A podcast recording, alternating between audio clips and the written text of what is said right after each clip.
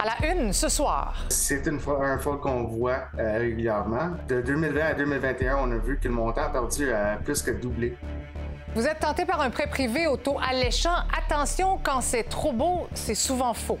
Décision majeure en matière de profilage racial. La Cour supérieure ordonne la fin des interceptions routières sans motif réel.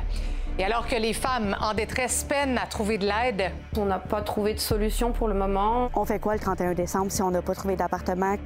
La maison Sophia contrainte à fermer ses portes. Voici votre fil de la journée.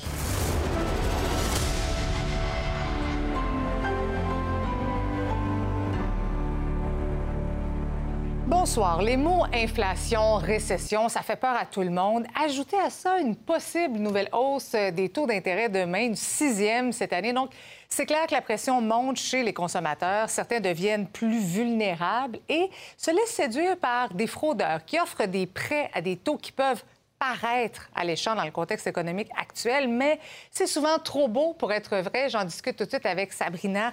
Sabrina, il faut dire que les arnaqueurs ciblent justement ceux qui ont des problèmes financiers et les interpellent sur les réseaux sociaux. imaginez, vous êtes chez vous, vous êtes en train de regarder euh, différents réseaux sociaux et là, il y a quelqu'un qui vous écrit un message via, par exemple, Messenger et qui vous dit, est-ce que vous avez besoin d'argent? Moi, je connais quelqu'un qui pourrait vous offrir un prêt rapidement. Ben, c'est ce qui m'est arrivé au cours des euh, dernières semaines. Et d'ailleurs, ça fait partie des nombreuses fraudes hein, qui existent parmi toutes les fraudes au Canada. Et d'ailleurs, selon les dernières données du Centre antifraude du Canada, il y a en perte financière, depuis le début de l'année 2022, on est à 362 millions de hmm. dollars, toutes fraudes confondues à travers le pays. Donc, c'est vraiment majeur. Mais là, aujourd'hui, je vous parle de ce type de fraude. On vous parle sur les réseaux sociaux et ensuite, on vous propose un prêt à un très bas taux d'intérêt. On le sait, t'en parlais, taux d'intérêt qui sont super élevés. Il faut faire attention pour ne pas se faire prendre. Voici mon reportage. Mi-octobre, je reçois un message sur Messenger. C'est un homme de la rive nord de Montréal qui me propose d'obtenir un prêt à un bas taux d'intérêt de 2% Pour l'obtenir, eh bien, je dois joindre un promoteur de crédit privé, un homme qui n'a qu'une page Facebook et une adresse courriel, aucun numéro de téléphone et aucun site Internet. Premier drapeau rouge. En regardant la page Facebook du présumé prêteur, il me dit définitivement quelque chose, je décide donc de faire une recherche rapide sur Google. Je me rends compte que l'individu en question, eh bien, c'est le gouverneur actuel de la Banque de France, François Villeroy de Gallo. Donc, deuxième drapeau rouge. Devant mes questions, l'homme qui m'a abordé au départ décide de m'envoyer son propre soi-disant contrat de prêt à 2% d'intérêt. Je décide alors d'écrire directement à l'adresse courriel et on me répond que le service est extrêmement rapide. On m'envoie alors une simulation pour un prêt de 22 000 à 2% d'intérêt et on me demande de nombreuses informations personnelles comme des photos de deux pièces d'identité.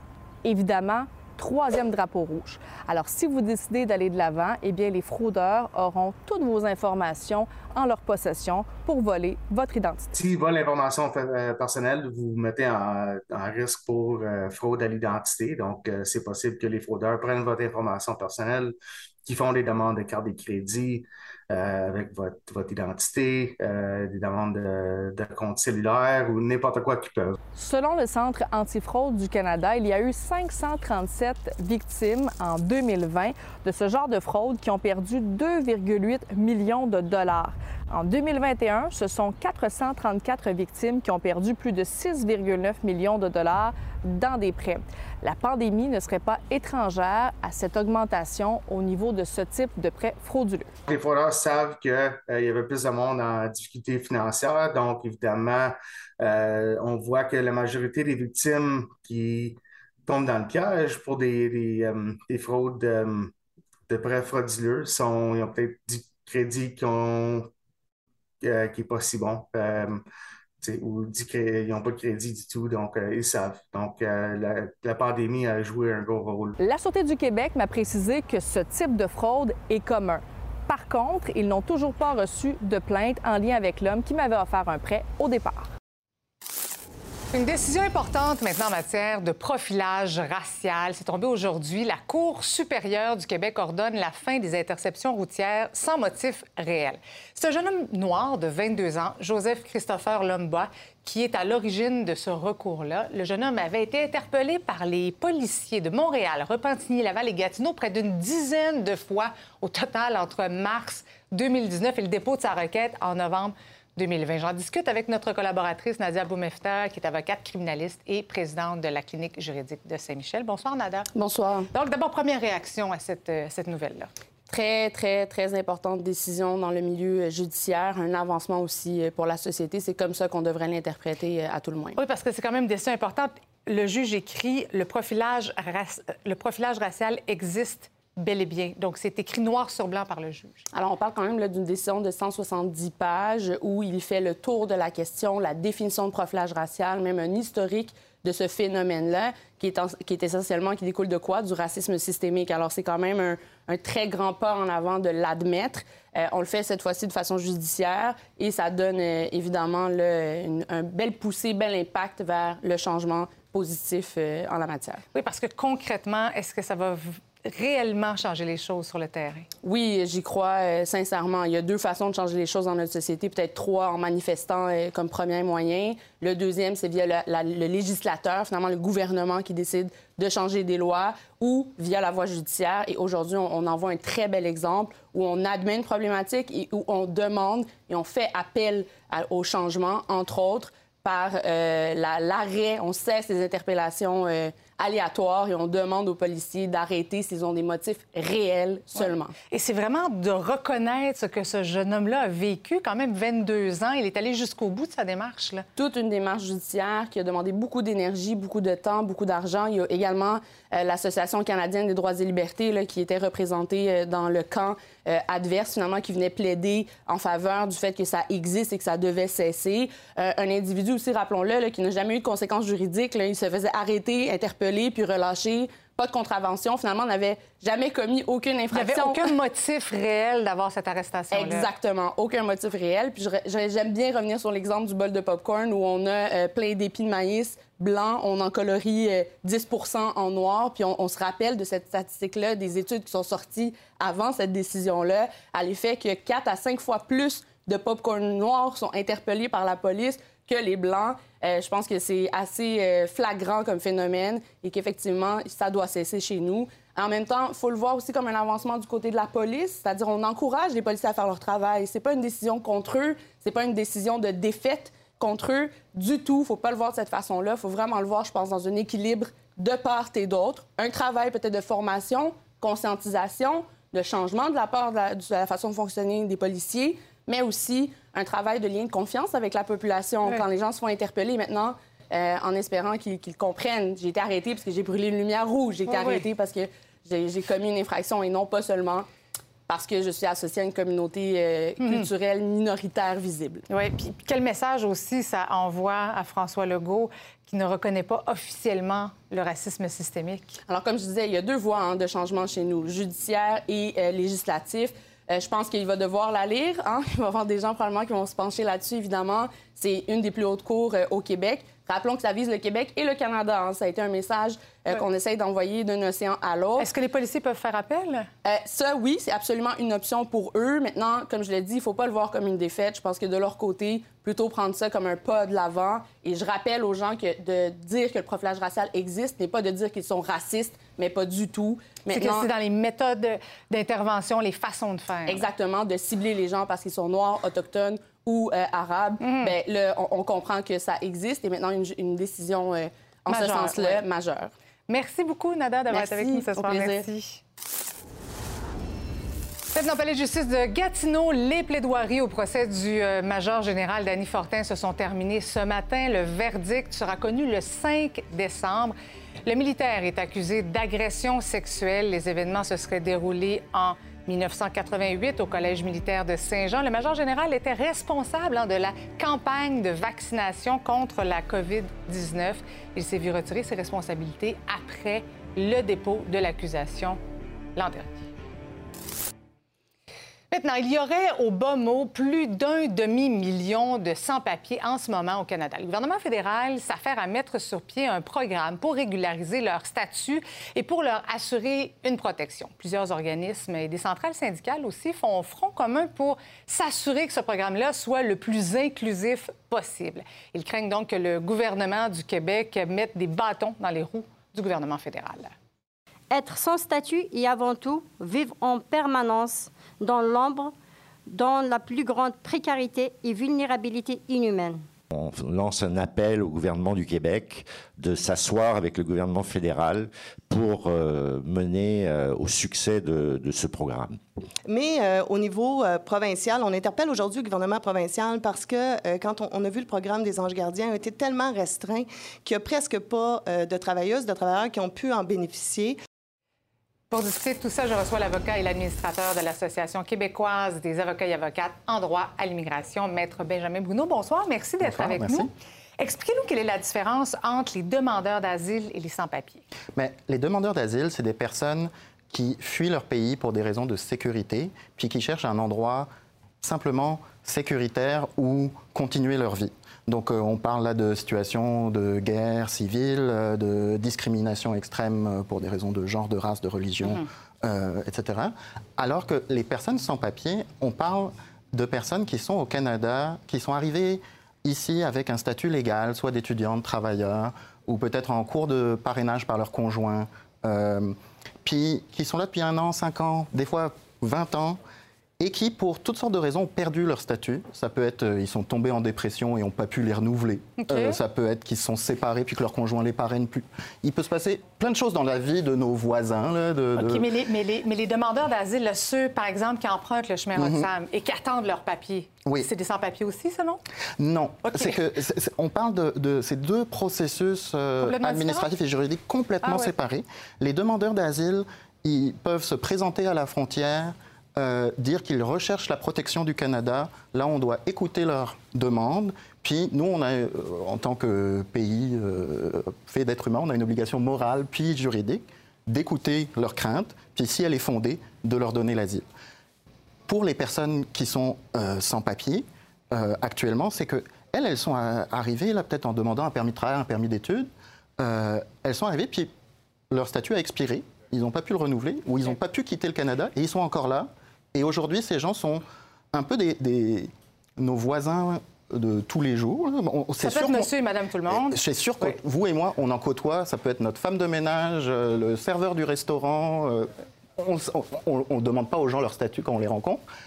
Et dans les deux cas, je présume que c'est très long avant, justement, à cause des problèmes administratifs. On l'a vu dans la crise des passeports. C'est un chaos aussi pour, pour les sans-papiers et les demandeurs d'asile. Oui, dans les... alors, il y a effectivement un problème euh, de fonctionnement de la bureaucratie puis de l'administration. Euh, quand il y a eu la crise des passeports, il y a eu une grande mobilisation euh, des médias, des citoyens, pour faire pression pour qu'on trouve des solutions créatives, mettre de nouvelles ressources, des nouvelles procédures, réparer le système. Puis le même chaos existe dans le système d'immigration, que ce soit pour les demandeurs d'asile, pour les renouvellements de statut économique ou d'études. Mm-hmm. Puis il n'y a pas eu vraiment d'efforts de, significatifs de fait à date pour remettre la machine en marche et que les, arriérés demandent des gens qui attendent la, réponse à leur demande depuis 2, 3, 5 ans. Donc, ce que le gouvernement devrait faire, c'est peut-être ajouter du personnel pour améliorer la, la rapidité, la fluidité de cette demande-là? Oui. Alors, il y a un problème. Les demandeurs d'asile qui arrivent à la frontière aujourd'hui, juste avant qu'on n'enregistrent leur demande, il se passe jusqu'à un an ou plus. Ah puis tant que leur demande n'est pas enregistrée, ils ne peuvent pas demander le permis de travail qui lui peut encore mettre ah plusieurs mois oh à arriver. Puis pendant ce temps-là, ces gens-là ne demandent qu'à travailler, qu'à s'intégrer. Euh, et souvent, comme ils ne peuvent pas travailler légalement, ils se retrouvent soit dans l'économie souterraine, euh, donc nous, on y perd en impôts. Mhm. Puis, euh, soit ils vont se retrouver sur l'aide sociale parce que c'est la seule démarche légale à laquelle ils ont accès.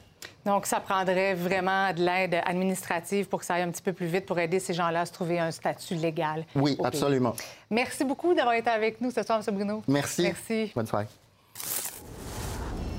Alors que la région des Laurentides est euh, confrontée à une recrudescence de l'itinérance, euh, un refuge pour femmes fermera ses portes à Saint-Jérôme après une bataille de plusieurs mois pour maintenir ses services. Si le réseau de la santé promet de s'occuper des résidentes expulsées, le scepticisme quand même règne car les ressources sont à la fois limitées et surchargées, comme nous l'explique Louis-Philippe Bourdeau.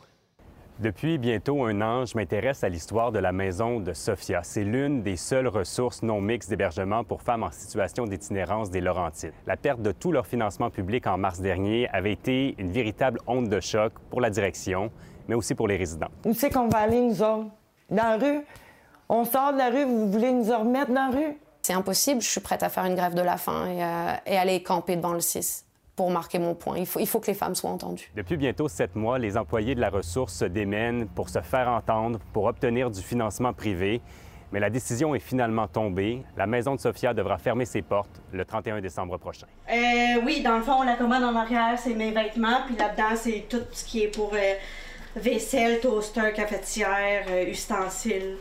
Pour partir. Le manque d'énergie, le manque de temps, le manque de personnel fait qu'on peut, on peut plus vivre au jour le jour. Nos résidentes sont, sont, sont assez désespérées, se demandent où elles vont se retrouver. Tu as réagi comment à cette annonce-là, toi? Euh, ça m'a beaucoup troublée, euh, non seulement pour moi, mais beaucoup pour les femmes futures qui auraient besoin euh, de cet hébergement-là.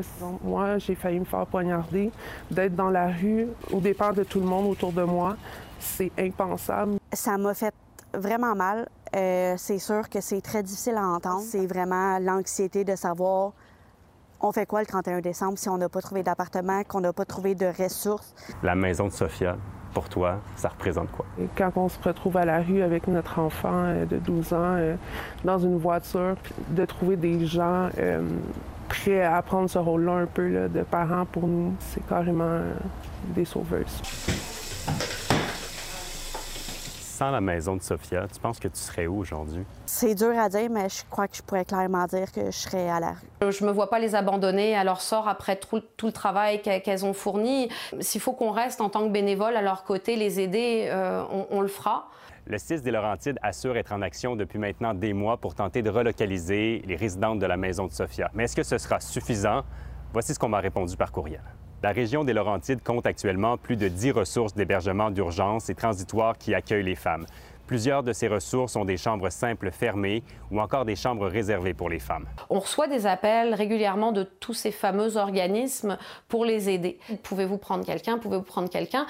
Euh, le seul autre organisme comme nous, euh, qui fournit des services transitoires non mixtes, est à Saint-Joseph-du-Lac et n'a pas de place. J'ai l'impression de, On coule de plus en plus, puis qu'il y a... il y a- il y a personne pour nous, pour nous écouter. De se faire dire qu'avec 150 000 euh, il pourrait garder la maison ouverte pendant six mois, puis de se dire qu'il y a tellement de pertes partout dans le gouvernement sur plein de choses, une grosse colère face à ça, une injustice. Les urgences des hôpitaux pédiatriques débordent en ce moment en raison des nombreux virus qui frappent les enfants. Le CHU Sainte-Justine et l'hôpital de Montréal pour enfants reçoivent deux fois plus de patients qu'à l'habitude. Et rien pour aider des pharmacies qui ont toujours du mal à s'apprivoiser- s'approvisionner voilà, en Tylenol et Advil pour enfants. Euh, le ministère fédéral de la Santé fait des pieds et des mains là, pour demander aux fabricants et aux fournisseurs aussi de ces produits d'atténuer cette, cette pénurie. J'en discute tout de suite avec le pharmacien Benoît Morin, également président de l'Association québécoise des pharmaciens propriétaires. Bonsoir. Bonsoir, Mme Bergeron. Euh, que- Quel est le portrait là, de la situation en ce moment en ce qui concerne le Tylenol et l'Advil? Je dirais que ça s'améliore légèrement. On reçoit du- de la marchandise de- sur une base plus régulière. Euh, ça sort moins- un petit peu moins rapidement. Euh, on en fabrique aussi, certaines pharmacies fabriquent euh, Ah oui? à partir des comprimés, ils vont fabriquer une suspension de- d'acétaminophène, pas d'ibuprofène, mais d'acétaminophène. Donc, ça donne un petit peu de, ça donne un peu de stock pour, pour les urgences. Donc, on se débrouille, mais je vous dirais que la dernière chose qu'il faut faire en, nous écoutant, c'est d'aller à la pharmacie, en acheter euh, si on n'en a pas de besoin pour les enfants, donc de le laisser pour, euh, pour ceux, parce qu'évidemment, on est encore dans le même problème où la, demande est supérieure à l'offre. Donc, dès qu'on en reçoit, ça sort plus rapidement que, que, ce qu'on est capable de combler comme besoin. Donc, il faut vraiment prioriser.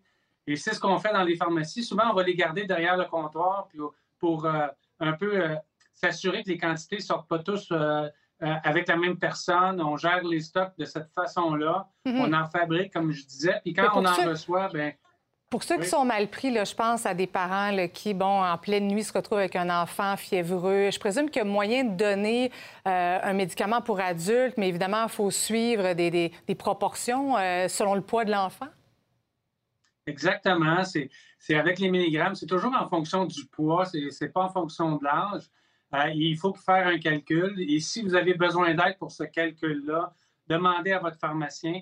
Évidemment, ce n'est pas l'idéal, mais en cas de dernier recours, on peut euh, faire correspondre le nombre de milligrammes euh, 3, 320 mg pour adultes ou 320 mg pour enfants, c'est la même chose, c'est équivalent, mais il ne faut pas faire d'erreur de calcul. C'est ça qui peut être, euh, qui peut être dangereux ou, ou, à risque dans certaines situations. Fait que vérifier avec le pharmacien, consulter, puis on pourra adapter. Puis des fois, c'est surprenant. Hein? des enfants d'un certain âge, ils ont pratiquement une dose pour adultes. Donc, on peut, on peut se débrouiller avec les, comprimés pour adultes. Tu sais, comme parent, c'est toujours stressant quand ton enfant a de la fièvre. Mais euh, je suis allée justement à l'urgence avec un enfant cette semaine, un de mes garçons. Puis là, je voyais, ça tousse. Euh, les, les, enfants ont le, ont, le nez bouché. Il y a d'autres choses, évidemment, que l'ibuprofène puis l'acétaminophène qui peut calmer la toux, justement, dégager les voies respiratoires. Oui, absolument faut bien humidifier, il faut bien hydrater. Euh, il, y a, différentes façons. Il y a pas... le Tylenol, c'est ou, ou, ibuprofène, mais surtout le Tylenol qui est en première ligne, l'acétaminophène, mm-hmm. pour être bien précis. C'est ça qu'on utilise en, premier, mais si on a de la, si l'enfant fait de la fièvre, autrement, c'est pas si utile que ça pour les autres symptômes du rhume, tels que la congestion ou la toux, ça sert à rien, ça sert pas à ça. Un humidificateur, ça fonctionne bien. Oui, c'est ça, mais euh, il faut vraiment le réserver là, à la douleur et la fièvre. Et dans les situations où, c'est nécessaire, si votre enfant fait un petit peu de fièvre, c'est pas nécessaire d'en donner non plus. Faut, faut pas être vêtu trop. Il euh, faut que l'enfant soit euh, dévêtu, qu'il n'y ait pas trop chaud, etc. C'est pas le temps de donner un bain chaud. Il faut donner un bain tiède plutôt. Il y a d'autres mesures qu'on peut prendre pour faire baisser la fièvre. Merci beaucoup, M. Morin, d'avoir été avec nous ce soir. C'est toujours intéressant. Toujours un plaisir. Merci. Bonne soirée. Faites informer au Conseil des ministres que ça fait des heureux, ça fait bien des déçus aussi. On en discute au retour avec Yves Boisvert.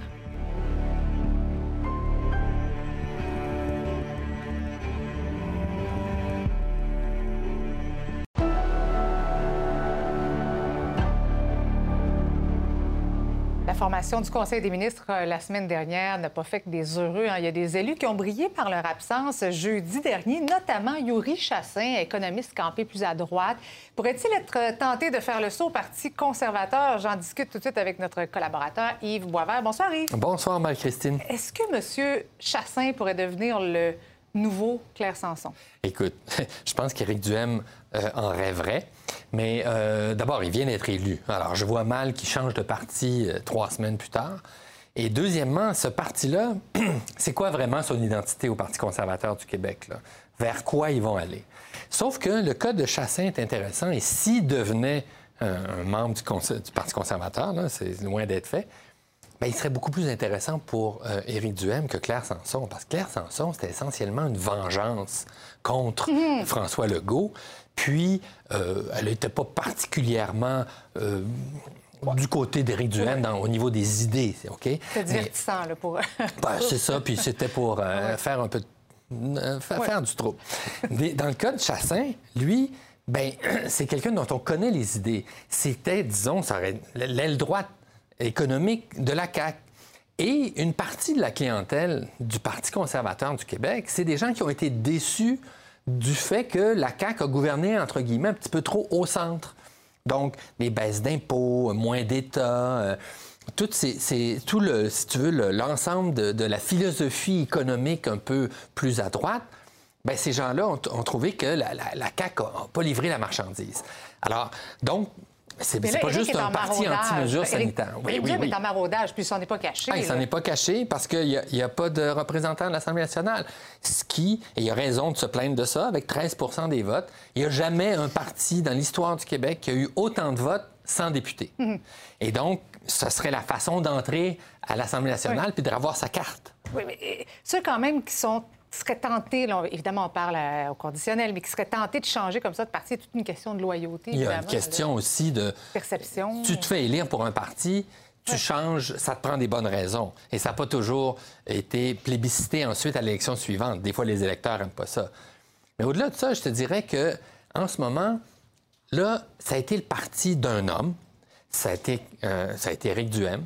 Ça a été un parti qui est né aussi beaucoup des frustrations puis des colères, puis des, qui ont suivi la crise sanitaire. Mais il y en a des frustrations à l'interne. En tout cas, on sent qu'il y, a des petites guerres à l'interne dans le parti lui-même. C'est normal parce que là, euh, quand, quand, il y a une défaite, ben, on cherche des coupables, on cherche des solutions. Sauf que ces gens-là ne devraient pas oublier une chose. Quand Éric Duhem est arrivé au Parti conservateur du Québec, il était à 1,5% dans les sondages, et peut-être même en bas. C'est lui qui a remis le parti sur la map. Ben, c'est lui qui l'a fait exister. Alors, quand on dit on critique son entourage, tout ça, ils auraient peut-être espéré avoir 18% peut-être avoir quelques députés. D'accord. Mais oublions pas qu'une progression comme ça, on n'a pas vu souvent ça dans, dans l'histoire électorale. Donc, je serais bien étonné qu'on se débarrasse de lui puis qu'on retourne à l'ancien modèle où le Parti conservateur était non existant au Québec. Il y a tout un post-mortem à faire quand même. Ça va se faire en fin de semaine? Exactement, à Drummondville. Puis là, bon, ben là, justement, ils sont devant la question, c'est quoi le Parti conservateur? Est-ce que, euh, bon, la question des mesures sanitaires, on ne peut pas faire deux élections là-dessus. Ben là. Et ensuite, ben, est-ce qu'on est anti-immigration? Est-ce qu'on est plus nationaliste? Et donc, il faut qu'ils existent en dehors de simplement un mouvement de protestation. Il faut se redéfinir. Il faut qu'ils se définissent, en fait. Même, Ouais, ouais. Ils ne sont même pas définis encore. Et merci beaucoup, c'est un plaisir, Yves. Merci. Salut. Le Bloc euh, québécois a euh, finalement déposé sa motion sur l'indépendance du Canada face à la monarchie. Euh, le vote va avoir lieu demain après-midi à la Chambre des communes. Les libéraux et les conservateurs estiment qu'il y a d'autres sujets prioritaires et voteront contre la motion. Les néo-démocrates pourront voter comme ils le veulent. L'avenir de la monarchie au Canada a donné lieu à des échanges corsés lors de la période de questions. C'est plate, mais il va devoir voter demain. Soutient-il le statut du Canada comme État vassal de la couronne britannique? Parce que chez nous, un serment pas sincère, on dit, ça compte pas. Lorsque le premier ministre prête serment à la couronne britannique, Monsieur le Président, est-ce qu'il est sincère? Le Bloc québécois, surprise, surprise, veut rouvrir la Constitution. Mon Dieu, Monsieur le Président, c'est pas ça qui préoccupe les Québécois ni les Canadiens ces jours-ci. C'est maintenant l'heure de retrouver notre animatrice des bulletins locaux. Bonsoir, Lisa Marie. Bonsoir, Marie-Christine. Tu nous parles donc de deux Québécoises qui ont remporté le Trophée Rose des Sables. Oui, défi parfait pour sortir de sa zone de confort, le Rallye Rose des Sables. C'est une course 100% féminine, ça se déroule au Maroc. Et euh, il y a les belles-sœurs Laurie Frigon et Anne-Marie Pratt de la région de la Mauricie qui ont participé pour la première fois à ce défi. Non seulement ils ont participé, Marie-Christine, mais l'ont gagné. Euh, une course en totale autonomie avec la bonne vieille méthode de la boussole. Il y a sept étapes pour franchir 5000 km dans le désert. C'est pas facile.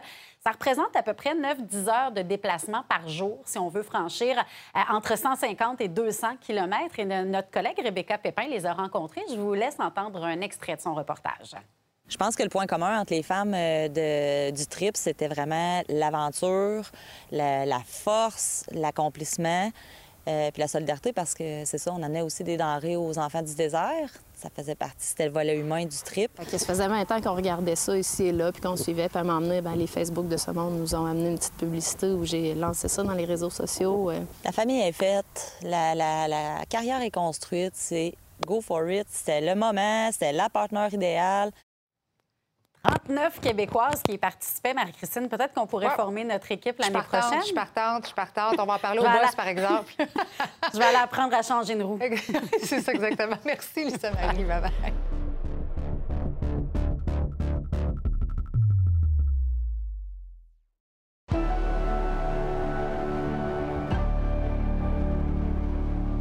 Le vélo a gagné en popularité ces dernières années, mais la cohabitation entre les cyclistes expérimentés et débutants, c'est pas toujours facile, Fanny. C'est la conclusion d'ailleurs euh, du rapport du coroner sur un accident qui a coûté la vie à un cycliste. Ça se passait sur le circuit Gilles Villeneuve. Ça se passait en mai 2021 et la coroner Stéphanie Gamache a sorti aujourd'hui ce rapport concernant Philippe Saint-Hilaire, jeune homme de 30 ans qui est décédé ici à vélo. Il était à l'époque avec trois autres amis cyclistes. Il roulait à bonne vitesse entre 30 et 50 km/h dans la voie ici réservée aux cyclistes. Quand finalement il y a un autre cycliste qui est passé de façon perpendiculaire, qui leur a coupé la voie, on a tenté de l'éviter. Il y en a quelques-uns qui, ont, qui se sont entrechoqués, quelqu'un est tombé et Philippe Saint-Hilaire est passé par-dessus un cycliste qui était tombé au sol tombé à plein visage. Il est décédé finalement quelques jours après à l'hôpital de la suite de ses blessures. Et aujourd'hui, ce qu'on nous dit dans le rapport, ben, c'est que c'est la cohabitation entre les cyclistes qui est problématique ici au circuit Gilles Villeneuve parce qu'il y a des gens qui roulent très Mhm. vite, mais il y a aussi des débutants. Il y a aussi une voie réservée pour les véhicules, mais c'est pas particulièrement ça qui cause problème. On en a discuté aujourd'hui avec des cyclistes. Il y a des jours où on a un gros pack de cyclistes donc, qui roulent avec un très bon niveau, euh, limite un peloton euh, quasiment semi-professionnel. Et à côté, on peut avoir des peut-être plus des amateurs ou touristes sur des Big C ou autres. Donc c'est vrai que ça fait une cohabitation euh, qui peut être parfois un petit peu dangereuse. Ça peut pas être plus sécuritaire que ça ici. C'est c'est 20 pieds de large euh, par rapport à deux pieds qu'on a sur le, sur le chemin. On trouvait que c'était bien signalé et puis euh, même les petits, on leur a dit de rester à droite et c'était bien signalé donc euh, on n'a pas eu de soucis pour euh, ça. You know, this is one of the few places in the city where you can actually train at, at a good speed uh, for, Yeah. for more experienced cyclists. So it's important to have a spot like this because you can't do it on the bike paths and uh, the roads are dangerous. Il faut quand même dire, Fanny, que le parc Jean Drapeau a déjà apporté des correctifs.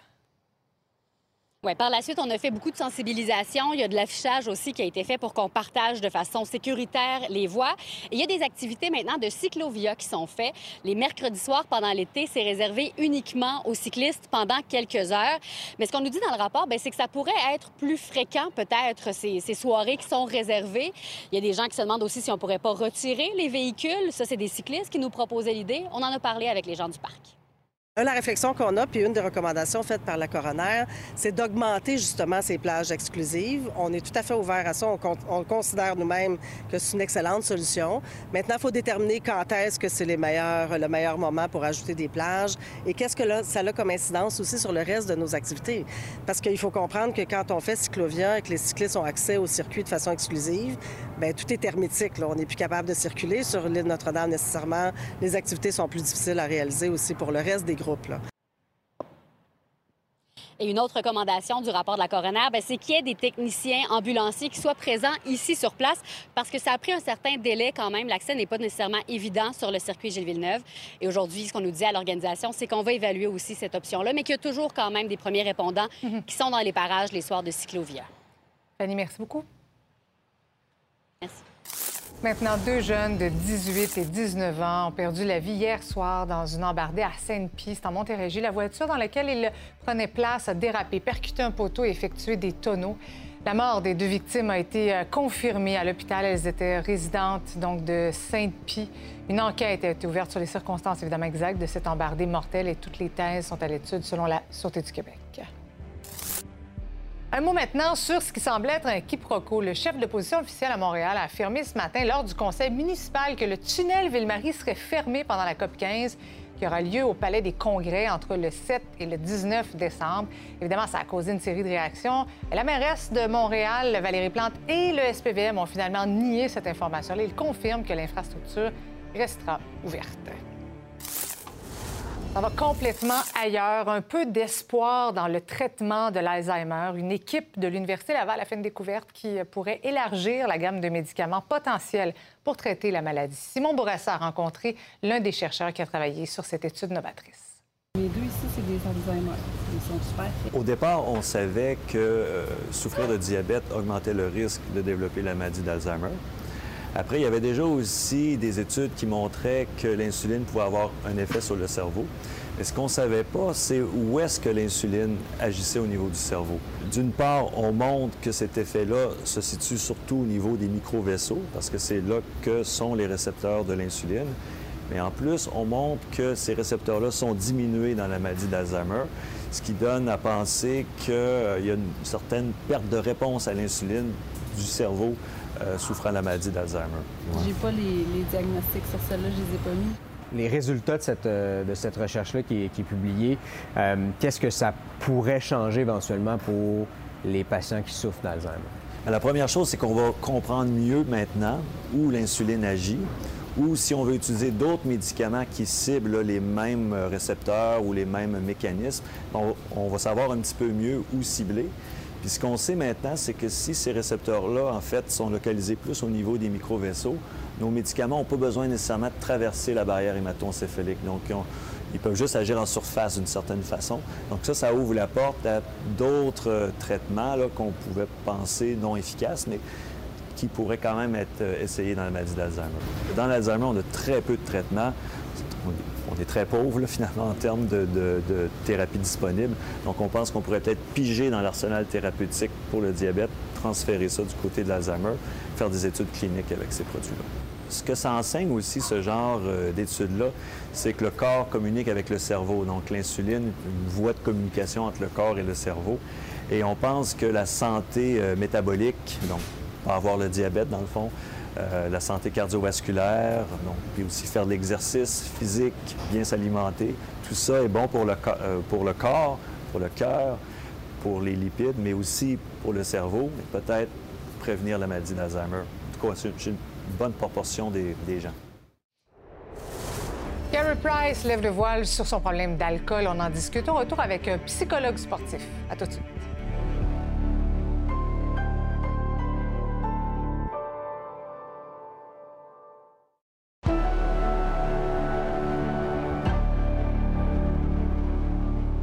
Réussir à intéresser les élèves au secondaire, c'est parfois un vrai tour de force pour les profs. Il y a un enseignant d'ici qui a trouvé une formule gagnante, mais il enseigne en Suède où il a gagné le prix du meilleur prof en 2020. Il s'appelle Philippe Longchamp. Il enseigne l'histoire sans que les jeunes aient besoin d'apprendre avec la fameuse technique du par cœur.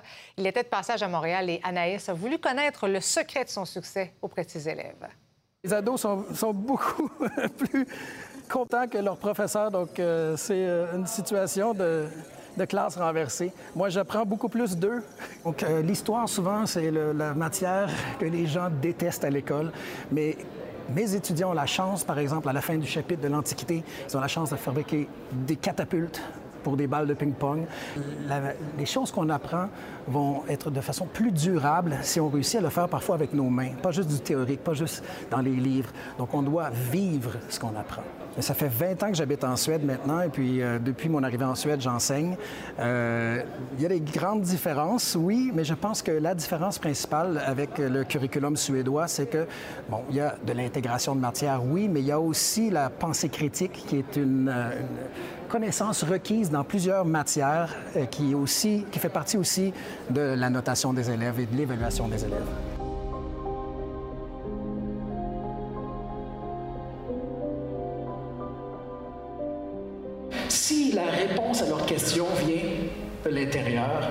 C'est un apprentissage beaucoup plus durable. Il y a beaucoup d'études et des méta-analyses qui ont été faites sur l'éducation et on sait ce qui fonctionne. Il suffit de suivre euh, les preuves scientifiques. Le matériel de prédilection que, que j'utilise dans ma classe, c'est un matériel qui vient de Corée du Sud qui s'appelle 40 Frame et on peut l'utiliser avec Mechatronics, mais j'utilise plusieurs euh, euh, des différents matériaux. Pardon. Ça, c'est un exemple, mais ça permet aux élèves justement de développer leur créativité parce qu'ils ne sont pas limités justement à suivre des plans. Ils peuvent développer leur imagination, inventer des nouveaux objets. Ça peut être utilisé pour faire de la mécanique, de la robotique et même de l'art. Donc la créativité, on ne doit pas limiter ça. On doit laisser les élèves s'exprimer. Et il y a un aspect esthétique avec ce matériel-là qui est très bien. C'est bien aussi de changer les classes parfois. Parfois, moi, le lundi, j'enseigne à 40 élèves. Le mercredi, je les revois, ils sont un groupe de 20. Le vendredi, je les revois, ils sont un groupe de 12 ou 13. Et puis, quand, comme quand on fait justement des constellations différentes avec nos groupes d'élèves, ça permet aussi de, de briser cette routine qui est contre-productive. Et je pense que ce qu'on pourrait faire, tout d'abord, c'est peut-être mettre un peu moins l'emphase sur l'évaluation des élèves constamment. Euh, il ne faut pas oublier que les élèves, ils sont à l'école tout d'abord pour apprendre. Une nouvelle maintenant de dernière heure, la ville de Longueuil va devoir attendre de nouveau pour l'abattage des cerfs au parc Michel Chartrand. La demande d'appel de Maître Anne-France Goldwater et euh, de la Société canadienne pour la prévention de la cruauté envers les animaux a a été autorisée aujourd'hui. Maintenant, le gardien des Canadiens de Montréal, Carey Price, a finalement admis hein, qu'il a suivi le programme d'aide aux joueurs de la Ligue nationale de hockey en raison d'un problème d'alcool. Il a fait cet aveu au journal The Athletic. On se rappellera que le numéro 31 s'est retiré pour régler euh, ses problèmes personnels en plus de sa blessure au genou. Il dit avoir euh, pris du mieux au cours des derniers mois. Il avait l'air serein hier, hein, comme vous le voyez sur ces images. C'est quand même un aveu qui a fait réagir l'entraîneur-chef des Canadiens, Martin Saint-Louis. Notre équipe, c'est une famille. Puis, euh, dans une famille, mais euh, tu portes attention tout le temps à le monde autour de toi. Euh, tu sais, comment est-ce qu'ils vont, puis si on, si on a des problèmes, quoi que ce soit, mais tu sais, il faut les aider. Puis c'est dans n'importe quelle situation de vie, d'équipe, que ce soit une équipe, que ce soit une famille. Je discute de tout ça avec le psychologue sportif Jean-Michel Pelletier. Bonsoir, M. Pelletier. Bonsoir. Est-ce que cette révélation-là de Carey Price vous étonne? Ben, ça m'étonne pas, mais en même temps, je suis très content que les athlètes soient capables de s'exprimer en Mm. public comme ça, parce que ça fait un, un bel exemple pour les jeunes aussi quand ils vont vivre quelque chose, de, de pouvoir voir que leur idole ou le- le- les, les athlètes de plus haut niveau peuvent aussi avoir des, des, des- des blessures qu'on dit mentales ou des difficultés euh, psychologiques, là, comme on voit avec Carey Price. Parce que Carey Price a dit j'ai l'impression d'avoir utilisé l'alcool comme une sorte de béquille. Est-ce que la pression était, était trop forte? Parce que ça arrive souvent chez les sportifs. Ben, tu sais, il y a- il y, a certains athlètes qui vivent plus d'anxiété que d'autres, puis des fois, le, le- le sport des- devient tellement difficile, puis la pression est tellement forte que il y a certains athlètes qui ont besoin des fois de, de l'alcool ou de d'autres choses. Pour des fois, il y en a qui vont écouter Netflix, il y en a qui vont euh, prendre l'alcool, il y en a qui vont jouer aux jeux vidéo. C'est toutes des, des façons d'éviter d'être en contact avec euh, une certaine souffrance ou une certaine anxiété qui est difficile à vivre, pour mieux justement des fois Mhm. même dormir. Des fois, ça va être utilisé pour euh, mieux dormir. Mais, Netflix a que- peut-être moins d'impact négatif sur la santé que la consommation d'alcool. Ben oui, parce que l'alcool, c'est une substance, mais en même temps, des fois, moi, j'ai- à gérer des cas où ils vont jouer à des jeux vidéo de façon excessive. Ah euh, oui. Justement, écouter Netflix, oui, parce que peu importe c'est quoi, s'ils vont fuir là-dedans, c'est que ça peut nuire à la performance aussi. là. Oui, mais ça cache quand même, en arrière de tout ça, une, une anxiété de performance. Tout à fait. Bien, l'anxiété de performance, je pense que c'est un peu euh, une, problématique très de, contemporaine, en fait. Là. Moi, j'ai beaucoup de jeunes qui viennent dans mon bureau qui ont des problématiques d'anxiété de performance. Puis quand on creuse un peu, ben oui, l'anxiété de performance, c'est un mot, mais il se cache toujours des choses un petit peu plus comme euh, émotionnelles, comme des, des trucs avec des relations amoureuses, des relations familiales plus difficiles ou même de la pression qui vient des fois euh, Ouais. de l'équipe. Ben, ou, euh, Pour les, pour les parents qui nous écoutent, par exemple, quels sont les, les- les symptômes, justement, que vous remarquez chez les jeunes qui ont justement cette, cette anxiété-là de performance et qui pourraient se tourner vers l'alcool ou les drogues ou d'autres types de dépendance? C'est une, bonne question. Quand vous sentez que votre jeune ou euh, n'importe quelle personne que vous, accordez de l'importance qui, a, changé de comportement ou qui commence, au lieu de faire des choses qu'il aime, s'il a perdu le goût de jouer au hockey, qu'il a toujours voulu jouer au hockey, ben il se cache peut-être quelque chose de plus profond.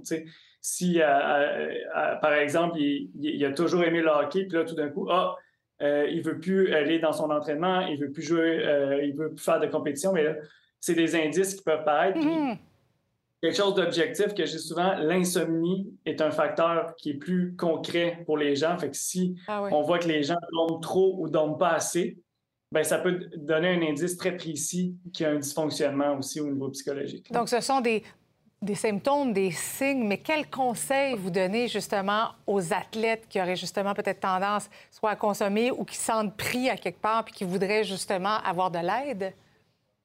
C'est une très bonne question parce que souvent, je dis aux athlètes ou aux parents, ça prend quelqu'un de confiance. Ça peut être un psychologue, mais ça peut être l'assistant coach. Des fois, c'est pas nécessairement le coach en chef qui va être la meilleure personne pour qu'on puisse exprimer ses vulnérabilités parce que des fois, il, peut être la source du problème Ouais. ou pas.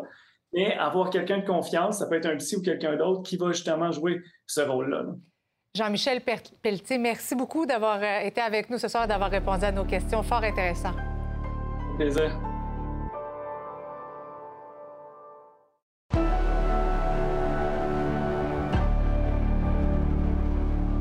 Michel, franchement, une histoire macabre Oui, à hein? Saint-Basile-le-Grand. Deux jeunes qui ont été accusés après la découverte euh, du corps euh, de Luc Lafontaine. C'est un homme de 64 ans qui manquait à l'appel depuis samedi à la Prairie. Nicolas Côté, 19 ans, fait face à des accusations de meurtre au euh, deuxième degré et d'outrage à un cadavre. C'est très grave comme accusation. Zoé Boutin, 18 ans, a été accusée de complicité après le fait. Euh, on ignore s'il y a des liens Mhm. entre les accusés et euh, la victime. Le corps de l'homme a été retrouvé, a été retrouvé dans une voiture. On va en parler avec euh, l'ancien inspecteur du SPVM, André Durocher, ce soir à 22 h. Et ce soir, au débatteur, il sera question des coups d'éclat d'activistes. tu sais, hier, on en parlait, Mhm. euh, la statue de Charles III qui a été entartée. Euh, on a vu également à deux reprises des œuvres d'art en Europe être, euh, recevoir de la purée là, de, de sauce légumes, ou de tomatée. fruits, ouais, une sauce tomatée. Alors, on se demande, puis la semaine passée, il y a eu des gens qui se sont enchaînés à un pipeline à Montréal. Alors, on se demande, est-ce que ce genre de coup d'éclat a- et sont toujours efficaces, sont efficaces? Répondez à la question sur Nouveau.info. On en débat à 22h30 ce soir. Excellente soirée à notre antenne. Ah, c'est pas, pas terminé? Oh oui. Non, ah, c'est- ben non, on a encore quelques débatteurs. On va se rencontrer, on va s'en parler ce soir. ça. Excellente soirée à la trentaine. À demain.